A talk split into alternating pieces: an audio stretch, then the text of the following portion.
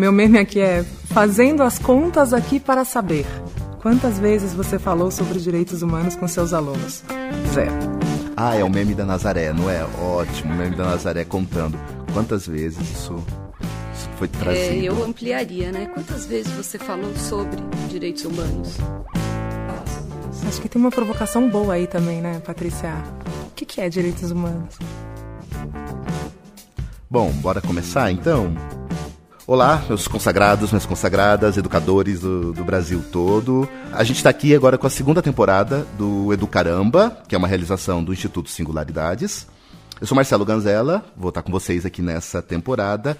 E a gente tem duas convidadas muito, muito especiais nesse primeiro episódio da segunda temporada, que a gente não começa, começa com menos, né? A gente tem que começar top mesmo, tem que começar bem, né? bem por cima de tudo, puro creme do milho a gente tem aqui. Eu queria, na verdade, que vocês se apresentassem, que vocês dissessem um pouquinho quem foram vocês na sala de aula, quem são vocês na sala de aula. Patrícia, a gente tem aqui a Patrícia Guarani. Quem é você na sala de aula? Conta um pouquinho. Sou a mãe do Tito, que depois que ele nasceu, eu nunca mais fui só Patrícia, né? Sou conhecida como a mãe do Tito.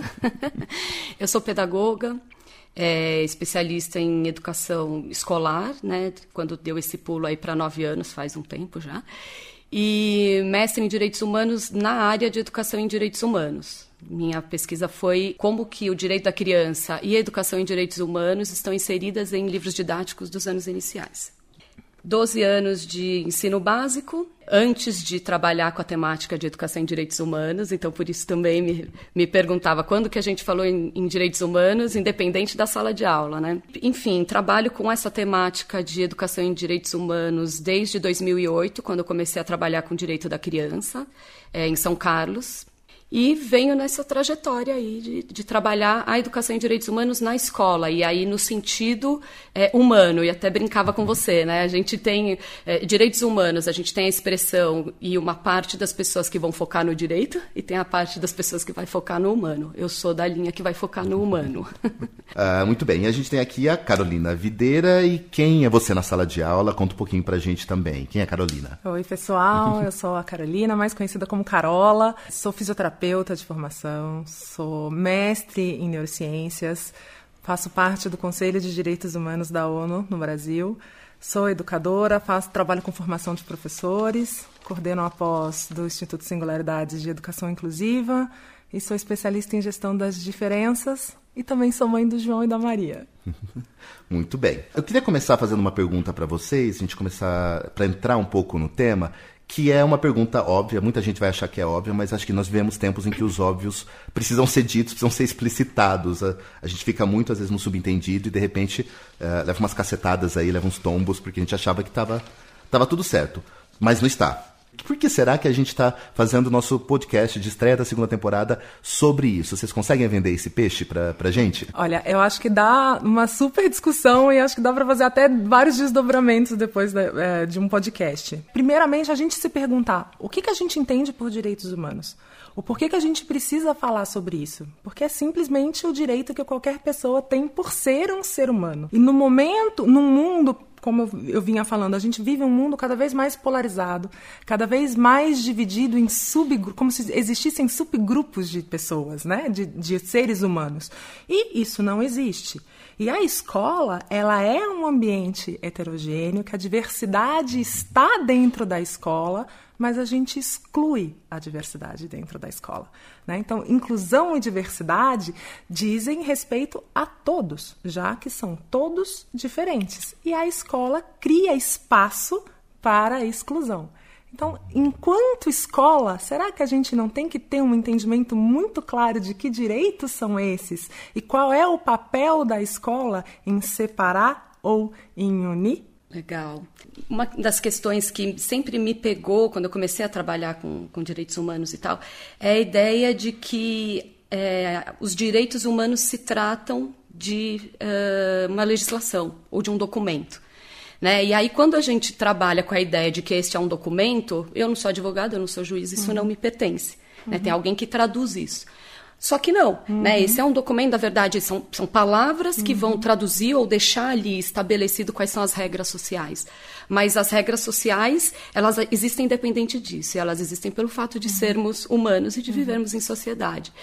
Acontece que, historicamente, a gente não discute isso, como falávamos, né, essa, uhum. essa temática, e principalmente a gente não age dessa forma, né, de forma respeitosa, enfim, parte da sociedade, é claro, né, a gente não pode também generalizar tudo. E a necessidade de levar para a escola é justamente muito mais do que trazer um documento para a escola, é trazer o mundo para a escola, é discutir questões do mundo, né, de relação no, no, mundo. E a gente tem um documento que respalda, mas ele é meramente um documento. Queria né? até entrar nessa questão. Nós estamos bem servidos de documento, a gente tem material e referência que nos ajude, né, enquanto educadores, a, a dar esse salto. Como é que está? Falta documento, a gente está muito bem servido, que a gente tem de, de referência hoje. Olha, por incrível que pareça, nessa área exclusiva de direitos humanos e de educação em direitos humanos, o Brasil tem excelentes documentos. Né, excelentes referências aí. A gente tem Plano Nacional de Direitos Humanos, Programa Nacional uhum. de Educação em Direitos Humanos. Então, esse documento que você mencionou no início, que são as diretrizes nacionais para a educação em direitos humanos, é um documento que precisa ser lido por todo mundo e que ele tem uma linguagem bastante acessível. Então, embora seja um documento ali jurídico, tem, a gente tem é, a resolução, que aí ela é bem jurídica, tem todo o vocabulário e tal, e a gente tem o parecer das diretrizes. Esse parecer é leitura obrigatória, não só para quem é professor. E ele é acessível, vale a pena e está lá disponível na, na internet, enfim. Uhum. Além disso, a gente tem o Programa Nacional de Educação em Direitos Humanos, que vai falar da importância de trabalhar não só no ensino básico, mas na, no ensino superior, toda a parte de comunicação, é, segurança pública e na educação informal ou não, e não formal, né, que são diferentes. Sim. Então, a gente tem aí um, uma gama de documentação, né? Tudo tá lá. Eu acho que além da documentação, que eu concordo em grau número de gênero com a Patrícia, que a gente é bem servido, a gente tem muito material também publicado, bons materiais. Uhum. Né? E fazer a, a provocação de vamos entender até como que essa declaração foi feita. Por que, que existem os direitos humanos? Eu acho que é um, é um bom ponto de partida para porque a gente para a gente não se prender na questão jurídica, né? Eu não sou advogado, eu não preciso entender uhum. da questão jurídica, mas o que está por detrás disso? E esses materiais de fato existem, estão acessíveis em diversos formatos, artigos, publicações. Você tem muita coisa no YouTube hoje que te explica de uma maneira lúdica o que são os direitos humanos. No próprio site da ONU, a gente tem vários materiais acessíveis e disponíveis para a gente começar uma conversa e um trabalho em sala de aula. Se temos né, documentação, se temos material, como é que a gente dá esse salto? Né? Se visitarmos as, as escolas, isso está se materializando, essa, essa educação em direitos humanos, né? Como é que a gente ajuda esse esse educador, né, a, esse gestor de escola, a dar esse salto, né? As coisas estão acontecendo? Eu acho que falta ainda assim a formação do formador. A gente sai muitas vezes da faculdade ter uma formação mínima e consolidada em direitos humanos para a gente repassar isso. Então, o que a gente normalmente encontra, eu que trabalho com formação de professor, é quando a gente aborda o tema, o que é o direitos humanos, e cada um falar o que acha é, de uma maneira muito ainda é, incipiente. Uhum e confundindo. A gente confunde direitos humanos com privilégio. Ah, então é, achismo, algumas coisas. Exato, tem muito achismo em cima disso, e aí a gente coloca as nossas opiniões pessoais, né, da maneira como a gente, da nossa criação, as nossas crenças limitantes, todas vêm, e aí a gente pode fazer uma porção de meme, quem entende, eu falo, realmente tem meme a dar a torta e a direita quando a gente está falando sobre essa temática. Com certeza. Eu acho que essa questão né, da inserção na escola é um campo bem amplo. E aí a gente tem a parte de formação de professores essencial, fundamental. Mas a gente, acho que o primeiro passo é entender a escola como um organismo vivo, complexo e que vai além da sala de aula. Né? Então a gente precisa entender esse espaço que é composto por outras pessoas. Ele tem, a gente tem uma merendeira, uma faxineira, o segurança da portaria. Todos eles são educadores e estão em contato com os, com os estudantes em diferentes momentos. A direção escolar também. Então a gente precisa é, criar mecanismos de envolver, primeiro entender como todos são educadores nesse espaço, como envolver todos e aí trabalhar numa gestão colaborativa né, numa gestão é, participativa, é, que eu acho que é muito importante. Aí a gente vem para a formação de professores, escolha de material didático, que então a gente, que a gente passa muito, por exemplo, em escola pública. Eu trabalho bastante com rede pública. É, a gente sabe que as editoras vêm e elas trazem os livros e elas, enfim, tem muita coisa que envolve essa escolha dos livros. Sim. Então a gente tem o plano nacional do, do livro didático para tentar garantir um mínimo, mas a gente tem muita coisa influenciando e muitas vezes não tem o olhar para aquilo que importa, que é o, o, lado humano dos direitos humanos, como isso está né, naquele material. Então a gente vai para o conteúdo, tem o conteúdo que eu preciso, ponto final. E não paro para olhar quem são esses personagens que estão no livro para criança. Né? Só tem criança uhum. branca, tem criança negra. Quem que é o centro? É o professor ou o aluno é colocado como centro uhum. também? Então tem algumas questões que a gente precisa começar a refletir mais, né? Quais são as representatividades que estão as no, representatividades. materiais, né? E aí para além né, da, da sala de aula, é, como eu te dizia também uhum. anteriormente, a gente tem toda a parte oculta né, que faz parte da escola. Então, o que que, o, como é que a escola é hoje? Ela é opressora? Ela é acessível? A arquitetura da escola, como ela está configurada? Como as pessoas se comunicam dentro uhum, da as escola? As relações intersociais, Então, né? para além da, das leis, as leis estão lá, estão estanques. Você vai lá, você lê, tem sei lá quantos artigos uhum. da lei está lá. Mas como é que é isso no mundo, né? Então, essas são questões problemáticas. Tem um livro do Abraham Magenzo, que é um autor chileno trabalha com educação em direitos humanos. Ele chama, o livro chama La Escuela e los Direitos Humanos. Você encontra online para baixar, livre, gratuito e tal, que ele vai trabalhar todas essas problemáticas da escola e como a gente discute educação em direitos humanos uhum. e não para os direitos uhum. humanos. E que tem que passar por um reconhecimento, né? Quando a gente está falando dessa comunidade escolar, e a gente tem que trazer a família para esse uhum. contexto também, porque ela, ela faz parte, né? Então a gente está falando dos alunos, dos professores, da gestão, dos funcionários, e, tem, e a gente tem que abraçar aí também a família para trazer para esse processo de educação. Tem, existe um reconhecimento dessa comunidade escolar que aquele espaço não, não, não dá espaço, que aquele espaço não dá uhum. espaço para os direitos humanos atuar? A gente enxerga que esse sistema escolar muitas vezes não dá igualdade de oportunidade educacional uhum. para as diferenças que existem dentro da escola. Mas é uma reeducação do olhar total, então, né? A gente muda muito, tem que, precisa mudar muito o paradigma de como é que a gente olha para a escola, olha para a educação, olha para as nossas relações, né? E volta a sua questão, né? Nós temos documentação? Nós temos uma, uma, gama de documentação. E como que a gente leva isso para a escola e transforma esse ambiente, né? Entende isso? A partir de, de, algo que a Carola falou também, que vocês estão comentando, fazer uma provocação bem de advogado do diabo mesmo, né? Uma pergunta bem sacana, que é a ideia do, do privilégio. Por que é que discutir direitos humanos e tudo isso que a gente está falando, mas é privilégio, é, é privilégio, é, é, privilégio de um grupo em relação a outro, porque eu estou trazendo uma voz que é uma voz muito forte na sociedade, não só na sociedade brasileira, exatamente, a gente vê um comentário ali da notícia, mas no, no mundo existe essa voz. Olha, se a gente for para psicologia, eu diria que quem está falando sobre privilégios está com medo de perder privilégios, né? Mas a gente pode ir para a educação em direitos humanos né, e discutir um pouco sobre como historicamente. Mas cabe, cabe é, a gente indicar que a pessoa faça terapia, faz bem também, né? Faz bem, faz bem. sempre, para todo, todo, mundo, mundo né? Porque também a gente precisa lidar com elas, Sim. a gente também precisa de terapia. Sempre, sempre é bom indicar, faça terapia. Né? Mas entender como no, no nosso processo histórico e aí não é, não estou falando de Brasil e nem de América Latina, embora a gente tenha as particularidades de Brasil, particularidades de América Latina, enfim. Mas como no processo histórico a gente vem, é, a gente vem de um processo excludente e buscando cada vez mais mecanismos de tornar a sociedade pouco menos desigual, mais igualitária.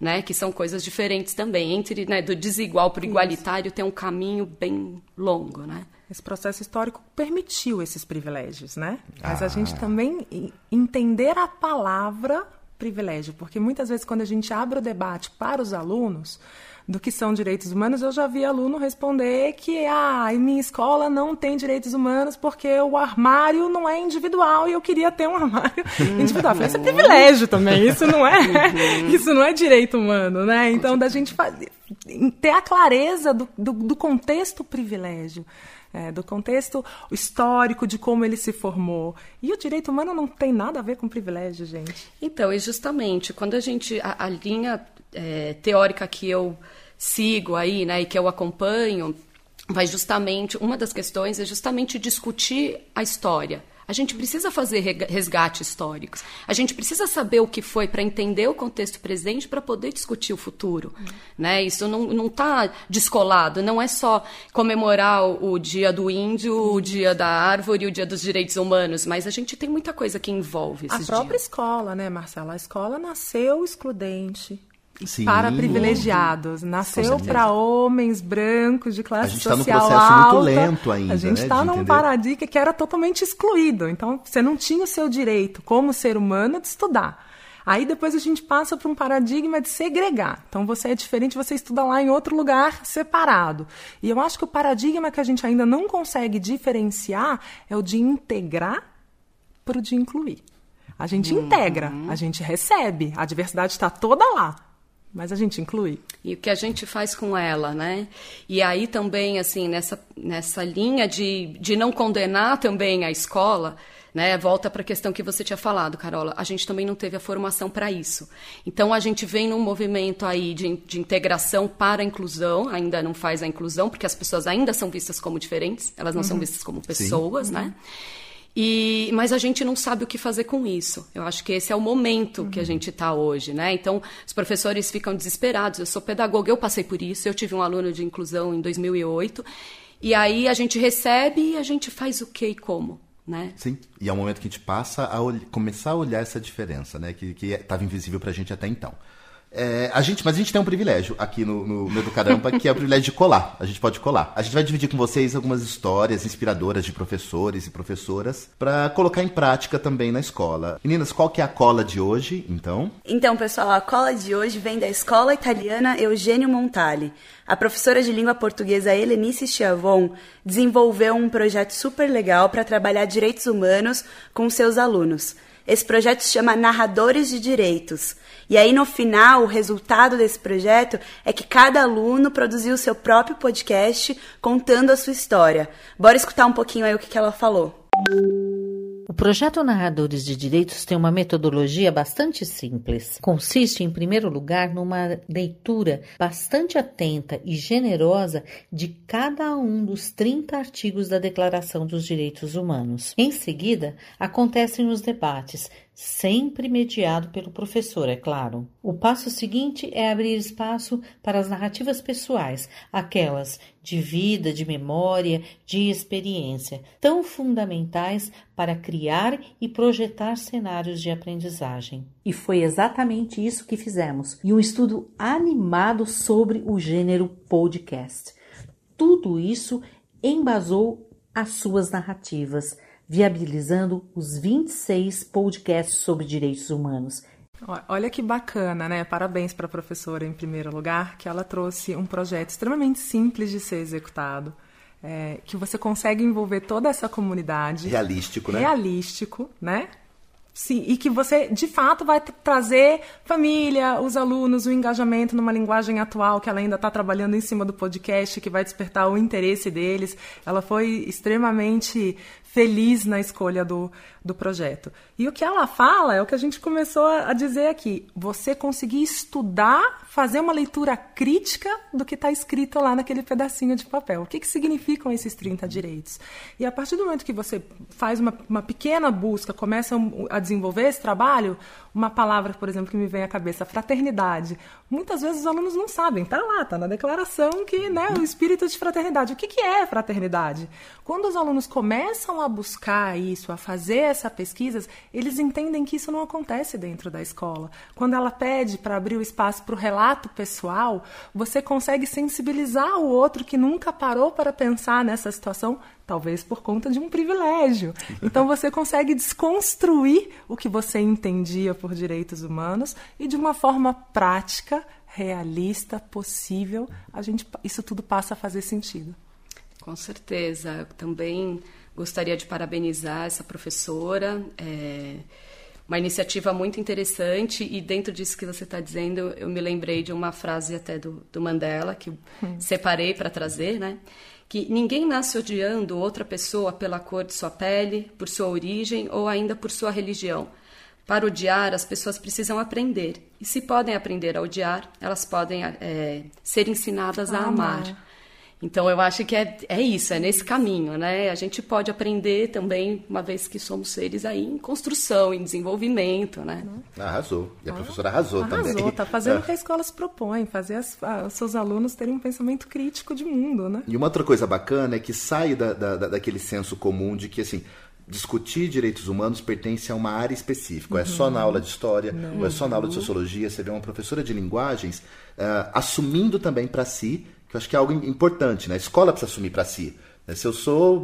Uh, e é um problema muito grande no caso, especialmente dos especialistas, que às vezes ele se fecha muito na sua área, não, eu preciso ensinar química. Uhum. Ponto. Eu preciso trabalhar com reações químicas. É, eu acho que uma coisa interessante da gente perceber é que os direitos humanos, né, mais uma vez trazendo essa questão, eles não se tratam só da legislação. Então é muito positivo, muito bom que a gente diga que tem aí uma declaração, e tem várias, inclusive, mas é, é importante a gente entender que os direitos humanos, na verdade, fazem parte do mundo. Então trazer notícias de atualidade, temáticas é, de problemas que estão aí no momento discutir sobre eles também é discutir direitos uhum. humanos. Para um professor de matemática trabalhar com problemas que é, contextualizados uhum. no mundo também pode ser discutir direitos humanos. Né? Então existem várias formas de discutir isso. que vão além de trabalhar com a, com a declaração. Patrícia, ia pedir exatamente isso para vocês. Que dicas vocês dariam então para os educadores que estão nos ouvindo? De olha, eu quero começar a fazer isso além dos documentos que a gente já citou para eles buscarem mais informações? Que dicas práticas vocês poderiam dar para esse educador que está com essa vontade, que foi provocado pela, pela nossa conversa e agora ele quer colocar isso em prática?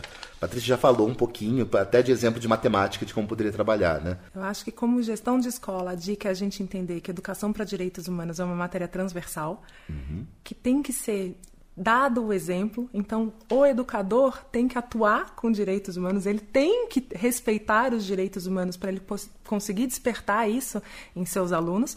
E, de novo, é transversal. É transversal a absolutamente todas as matérias. Cabe em todas as matérias. O professor de matemática, de física, de química, se ele entender, se ele parar e fizer uma leitura eh, estudando direitos humanos, ele vai conseguir colocar em qualquer aula, em qualquer plano de aula. E, inclusive, agir como professor, respeitando os direitos dos seus alunos. Falou tudo. Eu ia falar, o resumo para mim é, se resume a isso, a ser, né? a agir. A gente educa com aquilo que a gente é. Né? E aí, indo no, no foco aqui que você me pediu sobre é, propostas mesmo de sala de aula, eu gosto de trabalhar bastante com sensibilização, imagens que sensibilizam, que fazem a gente refletir, põe os alunos para refletir. Uma atividade que eu gosto de trabalhar é com júri né, debate. Uhum. Então você pega uma situação, você vai separar um grupo, vai falar a favor, um grupo vai falar contra, independente da sua opinião, ele vai estudar o que que pensou aquela pessoa. É muito importante você saber o ponto de vista do outro, né? independente papel, né? você se colocar concorde. no lugar do outro, se né? colocar no lugar do Empatia. outro para quê? É. Para fazer a reflexão sobre o seu ponto de vista, né? Eu tô, tô certo, tô errado? Não, eu penso isso mesmo. OK, a partir do momento que eu faço a reflexão sobre o meu ponto de vista, eu aprendo a argumentar se eu sei o ponto de vista do outro isso. também. Então essa essa ideia do júri e tal eu acho muito legal. E ter a, o público que assiste que também consegue visualizar isso de fora. E eu gosto de trabalhar também com questões, por exemplo, como a nossa escola pode ser melhor e o que eu posso fazer para contribuir. Acho que são duas questões também que faz a gente, fazem a gente refletir sobre o nosso ambiente, como ele pode ser melhor. E aí, mais do que o que não está legal, né, o que eu posso mudar, é, é como eu posso fazer. Né? Vamos para ação. O que, que, eu faço, né? Qual é uma, a, essa, qual a parte que me cabe nesse latifúndio, já como diria. Isso. A gente tem um exemplo também de uma escola que foi o nono ano que fez um projeto é, através de assembleias e a gestão, a coordenação da escola participou porque as assembleias estavam sendo feitas na aula de orientação educacional e o resultado disso foram cartazes pela escola inteira do que, do que os alunos entenderam e as frases, e no, eles começaram a decorar a escola, colocar nos murais da escola e os alunos das outras séries despertou o interesse dos alunos das outras Ai, séries massa. do que eles estavam fazendo, porque eles compartilharam o aprendizado com todo mundo. O, o tema daria para a gente ficar muito, muito tempo aqui, mas o, o tempo já está encerrando bem rapidinho, vocês têm alguma sugestão, alguma dica para quem está, uh, está nos ouvindo, seja de leitura, seja de, seja de site, de alguém para seguir, de, de, filme, enfim, de algo que está um pouco dentro desse tema e que, vocês, que, que, alguém poderia consumir mais? Tem alguma sugestão Gostaria de trazer? Com relação a essa questão de legislações, declarações, a gente tem um site que é o dhnet.org.br. É um site que, visualmente, quando você entra, ele é um pouco confuso, mas acredita nele, porque ele tem. Bote fé, bote fé. Dê um voto de confiança tem nele. tudo, põe confiança. E não só com relação à parte legal, mas tem, por exemplo, lá você pode baixar um livro que é um manual maravilhoso em educação e direitos humanos, que é Fundamentos Teórico-Metodológicos de Educação e Direitos Humanos, que foi feito por, por professores de várias universidades do país que trabalham com a temática educação em direitos humanos da perspectiva escolar, é, não legalista, né, da questão. E é muito legal esse site, é um que eu indico. E vira e mexe, Patrícia tá, tá dando curso com a gente lá no Singularidades também. Também, né? temos Bem... cursos Singularidades. A gente fez agora no final do ano, em novembro, né? Um curso de introdução à educação em direitos humanos. É, esperamos fazer esse ano de novo. A gente divulga aqui com vocês. Perfeito. Carola? Eu indico o site da ONU, da Unesco. A gente tem materiais muito didáticos, então, para as pessoas que não querem se aprofundar, mas que querem começar a trazer essa realidade para dentro da sala de aula. É, tem um filme, uma animação que eu gosto muito, que se chama O que são os direitos humanos. Tem em português, tem em inglês, tem legendado, tem várias versões. Consegue achar no YouTube? Consegue achar Sim. no YouTube. É, e ali conta toda essa história, da onde surgiu e tem já uma provocação uhum. do porquê que a gente precisa falar sobre isso. É, acho que é um bom, uma boa dica de largada. E a pós também, lógico. olha, gostaram muito da Carola, quem encontrar a Carola tem a pós também ali tem com a, gente, pós, as singularidades. Né? Pós-graduação de educação inclusiva. Educação inclusiva diz respeito a todos os alunos. Isso mesmo. Legal. Meninas, muito, muito obrigado mesmo pela conversa. Olha, acho que a gente aprendeu pra caramba. Obrigadão mesmo, de coração, vocês estarem aqui e con contribuir um pouquinho com essa discussão com a gente, tá? Obrigada, Marcelo. Obrigada, Patrícia, pela troca. Eu que agradeço. Obrigada, gente. Bom, gente, é isso. Até a próxima. Nós nos encontramos aqui para dividir nossos conhecimentos, dúvidas, angústias, conquistas, um pouquinho de tudo. Sigam a gente, nos sigam nas redes sociais, curte, comenta, manda teu movimento, pode brigar com a gente, não tem problema nenhum. Uh, nós estamos no Instagram e no Facebook, no arroba Instituto Singularidades. E se você quiser, pode até mandar um, um áudio no zap pra gente, se quiser conversar com a gente. Vale até mandar gemidão, não tem problema nenhum. Pode mandar o que quiser no, no, no WhatsApp. Uh, vai aparecer na descrição, o WhatsApp é 11 976 46 8776. É isso aí, ficamos por aqui.